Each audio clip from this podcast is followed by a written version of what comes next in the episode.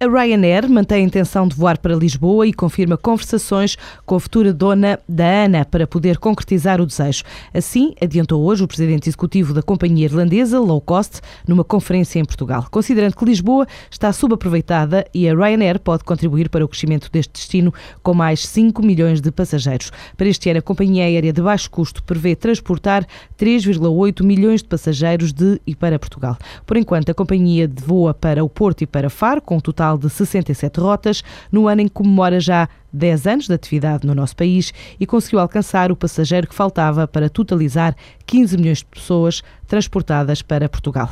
A Somac escolheu Rui Vieira de Sá para presidente, vai substituir José Luís Machado do Val na liderança da construtora, o homem responsável pela estratégia de internacionalização do grupo, a área de negócio que este ano deverá representar 83% da atividade total da empresa. A Logo está a comemorar esta semana cinco anos de atividade.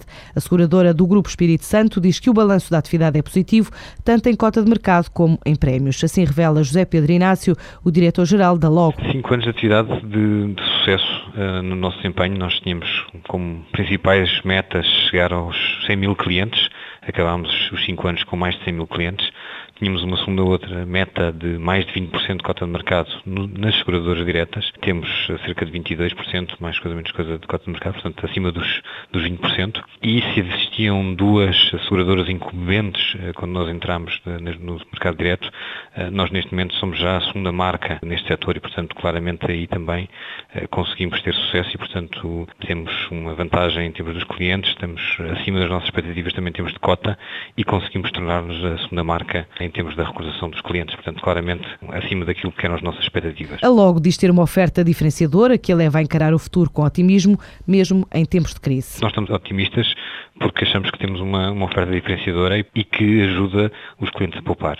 É uma oferta que é simples, que tem um processo muito simples, muito conveniente e que depois permite uma poupança, até pela oferta que fizemos agora, em que juntamos uh, não só ao seguro automóvel, que tem sido sempre o nosso core, mas juntamos ao seguro automóvel também o seguro de casa e também o seguro de saúde. E, portanto, juntamos aqueles que são os três principais seguros para um cliente individual e, dessa forma, o português pode realmente poupar nos seus seguros e ter um orçamento familiar para poder fazer face a todos os outros temas que tem que, neste momento, fazer face. E pensamos que, mesmo assim, em 2013 vamos apresentar crescimento do volume de prémios.